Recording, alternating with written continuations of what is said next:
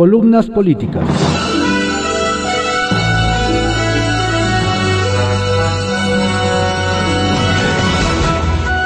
Continuamos con la audiosíntesis informativa de Adrián Ojeda Román, correspondiente a hoy, sábado 30 de enero de 2021. Vamos con algunas columnas políticas que se publican en periódicos de circulación nacional. Arsenal, por Francisco Garfias, que se publica en el periódico Excelsior. La vacuna contra rumores.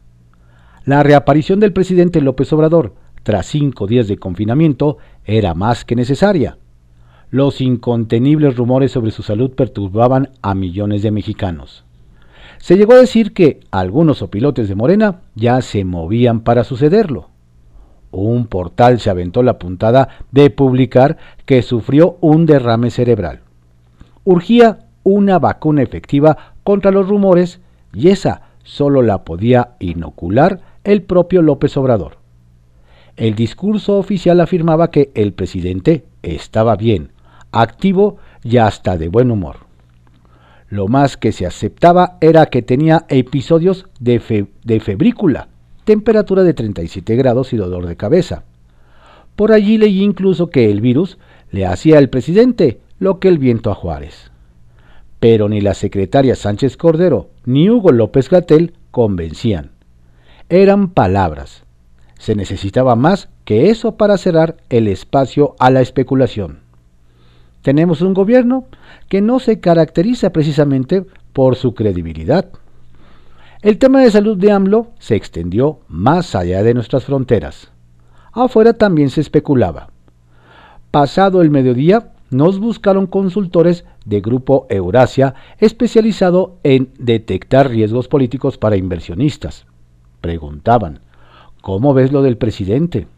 A los expertos de ese grupo con sede en Nueva York les parecía muy extraño que alguien tan visible como López Obrador no hubiera aparecido en toda la semana. Las consecuencias pueden ser enormes, advertían. Está muy raro, ¿no? Acá hay toda clase de rumores. Imagino por allá, agregaba el mensaje vía WhatsApp. Jesús Ramírez, vocero de presidencia, trató inútilmente de revertir la especulación. Convocó a medios y ciudadanos a no hacer caso de rumores. Hay mala fe y desinformación con intenciones políticas que buscan dañar la imagen del mandatario. No a la infodemia, escribió el vocero. En la trinchera de enfrente, Javier Lozano reprochó la ausencia de información oficial respaldada no solo con palabras, puras vaguedades, dijo, y se refirió a los dichos del doctor López Gatel en el sentido de que el presidente está de buen humor. ¿De buen humor?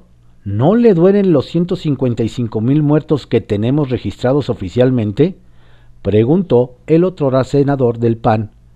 Y dijo más, lo que debería de pasar es que un médico profesional, no un charlatán como López Gatel rinda el parte del, del estado de salud del presidente una o dos veces al día y que el presidente, que es tan dado a grabar videos, nos mande uno diciendo, aquí estoy, los saludos, gracias por sus oraciones, pronto nos veremos, puntualizó. Horas después, apareció ese video que muchos reclamaban. El presidente caminaba sin cubrebocas, por pasillos y, salones de palacio, mientras hablaba de la pandemia, de no perder la fe en el futuro y de su salud. Se le vio bien, tanto que en redes sociales algunos pusieron en duda el contagio. Dijo al respecto, todavía tengo COVID, pero ya los médicos me dicen que está pasando la etapa crítica. Para que no haya rumores, estoy bien, aunque todavía tengo que guardar reposo. Ahora me acicalé así como estoy para comunicarme con ustedes. En estos días no he estado así. Voy a salir bien gracias a ustedes, al Creador, a la naturaleza y a la ciencia, remató. El presidente vestía abrigo corto, chaleco y corbata, la mano izquierda en la bolsa del pantalón. En su mensaje habló también de vacunas, empleo, economía, siempre con optimismo. Citó una frase que atribuyó al célebre beisbolista Baby Ruth para combatir el pesimismo entre la población. No se puede vencer a quien no sabe rendirse. La inminente postulación de Félix Salgado Macedonio como candidato a la gobernatura de Guerrero ha transformado a Morena en un volcán. Y va a ser erupción si Mario Delgado y los suyos no leen los mensajes de mujeres morenistas y feministas que a pecho abierto gritan, un violador no será gobernador. Ya se resolvió que este domingo le entregan la constancia de que ganó la encuesta. Del tema hablamos con Carol Arteaga, secretaria nacional de mujeres en Morena. Es tajante cuando dice que en su partido no quieren violadores en las candidaturas. Reconoce que Félix tiene tres denuncias, pero matiza.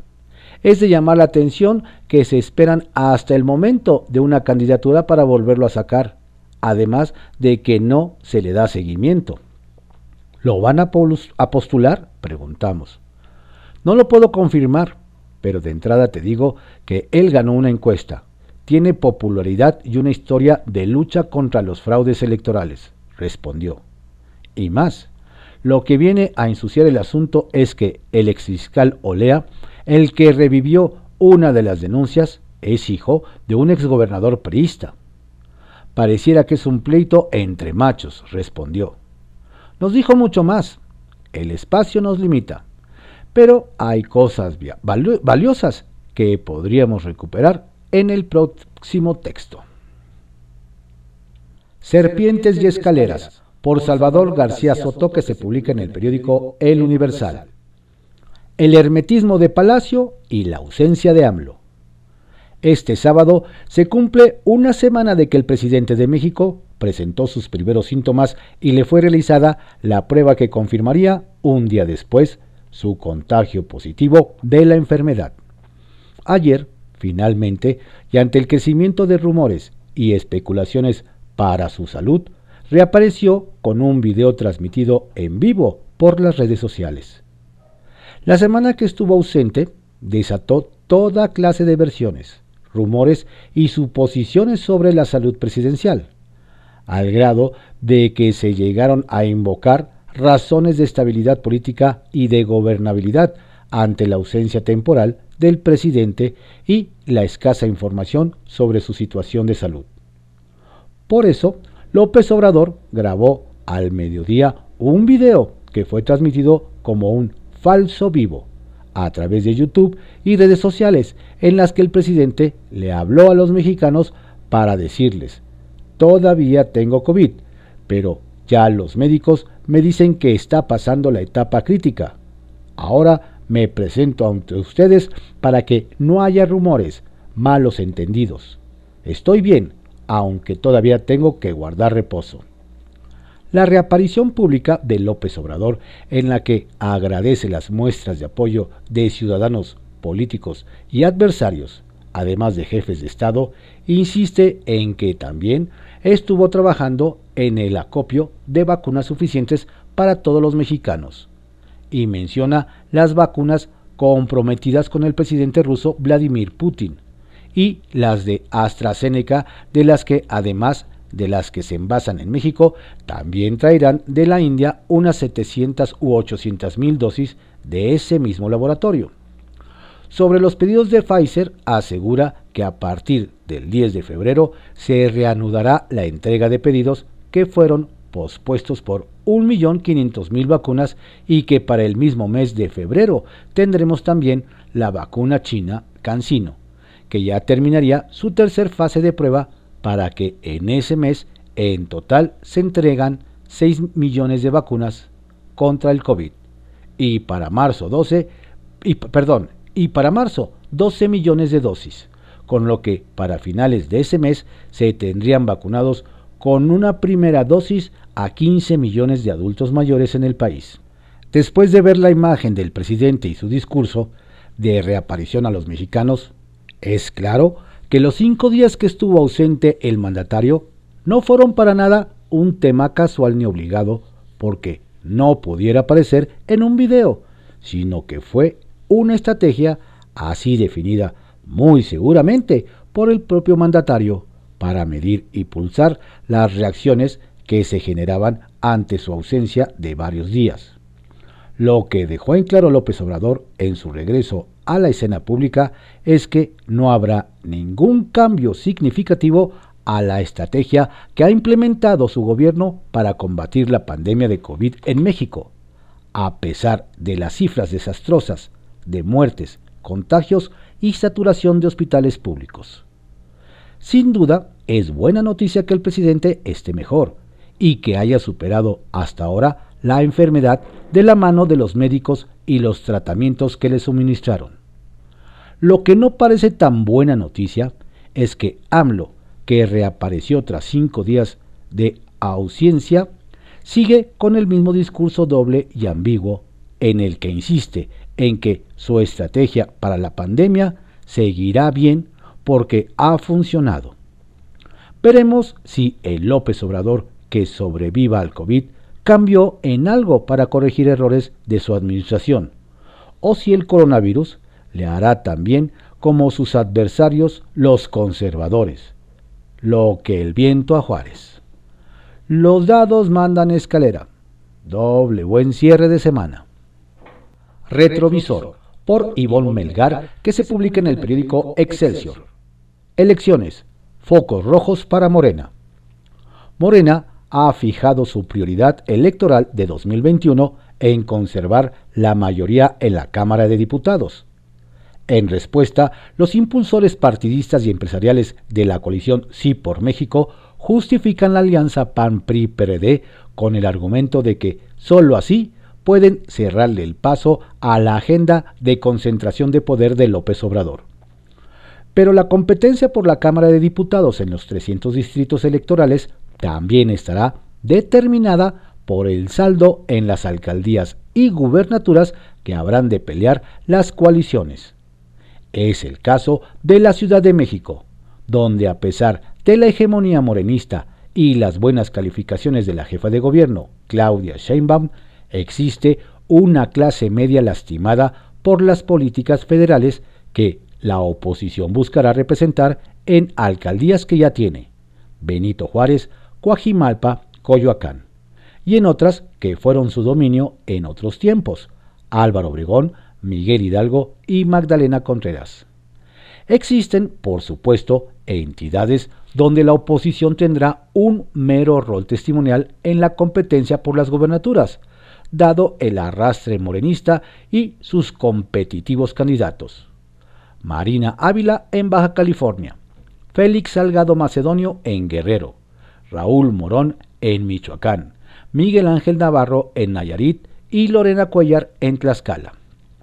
Y sin embargo, vaya piedras en el zapato que tendrá el partido en el poder con las impugnaciones feministas que arrastrará el guerrerense y con la postulación de Cristóbal Arias por parte de Fuerza por México en Michoacán. En contraste, y a menos que su campaña fuera un desastre, en Querétaro se prefigura el triunfo holgado de Mauricio Curi, reteniendo para el PAN esa entidad. Hay otro grupo de entidades donde los vientos favorables para Morena podrían complicarse si los candidatos de la oposición logran sumar entusiasmo ciudadano y respaldo de los gobernadores, quienes tendrán un peso determinante. En ese segmento se ubica Zacatecas, donde la priista Claudia Naya Mota, de Sí por México, se enfrentará al morenista David Monreal. Baja California Sur con el panista Francisco Pelayo, Covarrubias versus el superdelegado gubernamental Víctor Manuel Castro Cosío y en Colima, donde la morenista Indira Vizcaíno se enfrentará seguramente a la priista Meli Romero y al Ocho Morán de Movimiento Ciudadano. Más compleja aún se asoma la batalla para Morena en seis entidades. En San Luis Potosí, el morenismo parece haberle cedido la plaza al candidato de su aliado Partido Verde, Ricardo Gallardo, popular entre los sectores más desprotegidos, pero con expediente en la UIF, de Santiago Nieto. Y por el contrario, el panista Octavio Pedrosa Gaitán concita apoyos del gobierno local priista, las cúpulas de Sí por México y el empresariado. Otra entidad reñida será Campeche, donde la morenista Laida Sansores competirá con el priista Cristian Castro Bello, cuyo éxito también sería el de uno de los promotores de la alianza opositora, el dirigente nacional priista y exgobernador de la entidad Alejandro Moreno. La incertidumbre toma forma en Chihuahua, donde el conflicto por el agua le pegará al morenista Juan Carlos Loera, ex superdelegado de la 4T, quien trae el apoyo de las comunidades beneficiadas con los programas gubernamentales. Pero tendrá como adversaria a María Eugenia Campos, la popular alcaldesa de Chihuahua que venció en la interna del PAN al gobernador Javier Corral y a su candidato Gustavo Madero. Y si bien en Nuevo León la expriista Clara Luz Flores puede capitalizar la división del PAN, el morenismo regio no termina de adoptarla y la volatilidad del votante regio juega en su contra, abriéndole posibilidades al priista Adrián de la Garza. La natural incertidumbre de las elecciones cobra niveles de alarma en Sinaloa, donde el sagaz gobernador priista Quirino Ordaz no torpedió la candidatura de su correligionario Mario Zamora cuyo empuje personal con el respaldo de Sí por México y empresarios podría poner en aprietos al morenista Rubén Rocha.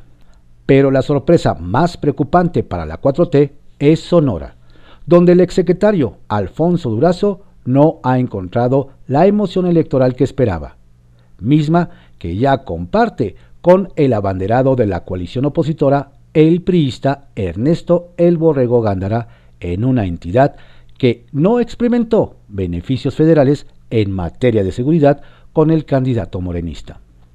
Por supuesto que Morena tiene a su favor el buen posicionamiento de la marca, la popularidad presidencial, los programas sociales y la expectativa de la vacuna COVID.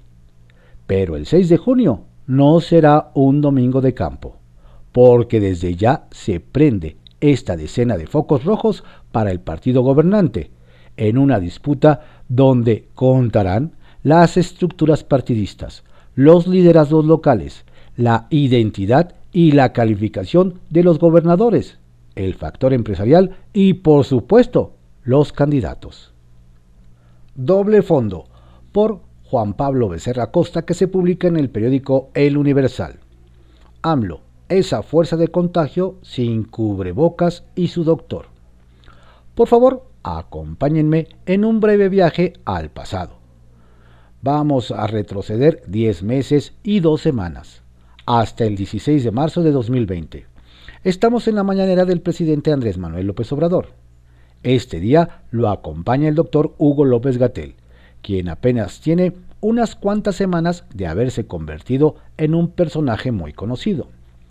La pandemia de SARS-CoV-2 acecha México en la tarde se informará que hay 82 casos confirmados en el país y 171 casos sospechosos. En el mundo hay 6.606 muertes. En México, ninguno. Pero dos días después se reportará el primer fallecido a causa de la enfermedad COVID-19.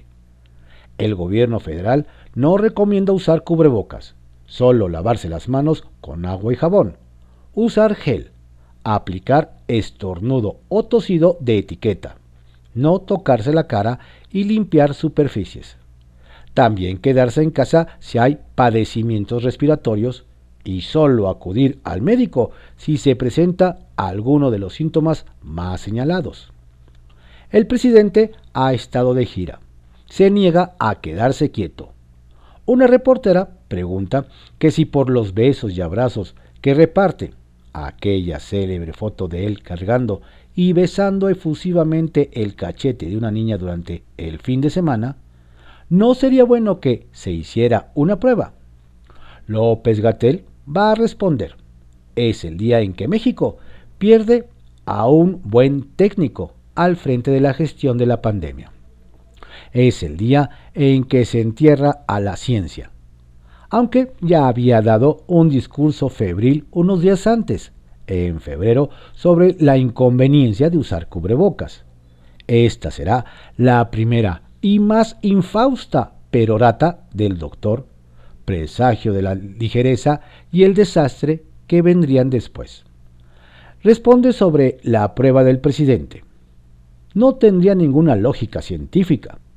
No sirve de nada saber si es positivo o negativo, porque la atención médica de una persona con COVID-19 es exactamente igual, se sepa que tiene o que no tiene el virus.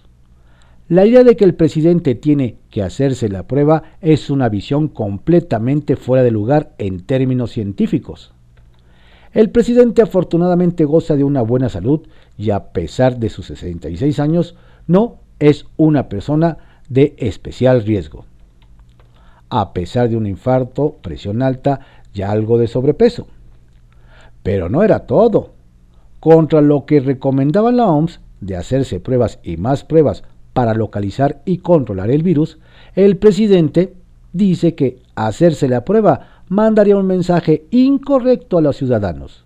Si yo me hago la prueba, estoy induciendo a que todo el mundo vaya a saturar los laboratorios de análisis. ¿Y qué ganamos con eso? Nada, al contrario. Si llegara a ser portador y va a las zonas de alta marginación, ¿podría contagiar? Preguntó una periodista. Se acabó. Vino lo peor. La fuerza del presidente es moral, no es una fuerza de contagio, dijo López Gatel. López Obrador voltea a ver al doctor y le dice que si hace falta, se hace la prueba. López Gatel dice que no. Y de ahí en adelante predominaron los soliloquios de López Gatel hasta hoy, que el presidente, el que nunca usó cubrebocas a excepción de su paso por aviones, está contagiado y representa un grave asunto de seguridad nacional. Pero bueno, ya vimos este viernes lo sucedido en Palacio Nacional. El presidente graba un video enfermo de COVID-19, sin cubrebocas. Gran mensaje. Contagiados tampoco usen cubrebocas. ¿Estaría sano él de haber usado cubrebocas? Y miles de sus seguidores que lo emularon y no lo usaron y se contagiaron y contagiaron a otros? ¿También pudieron haberla librado esos contagios? Y hasta la muerte de muchos de ellos o de sus seres queridos pudo haberse evitado? Sí. En fin, 156.579 muertes después, cifra reconocida por el gobierno federal hasta el viernes, o 174.574 muertos. Después, ahí están los dos, el doctor y él igualitos, sumidos en su dogmática perorata, cabalgando muy orondos, montados en su machismo sanitario, mientras miles no encuentran una cama de hospital u oxígeno para sus familiares. Y el presidente es fuerza de contagio se pasea sin cubrebocas ante quien lo graba. Estas fueron algunas columnas políticas que se publican en periódicos de circulación nacional en la audiosíntesis informativa de Adrián Ojeda Román, correspondiente a hoy, sábado 30 de enero de 2021. Tenga usted un excelente día, un estupendo fin de semana. Por favor, cuídese, no baje la guardia. Si no tiene a qué salir, quédese en casa y si lo tiene que hacer por cuestiones de trabajo, por favor mantenga su sana distancia, lávese frecuentemente las manos y use el cubreboca de manera adecuada.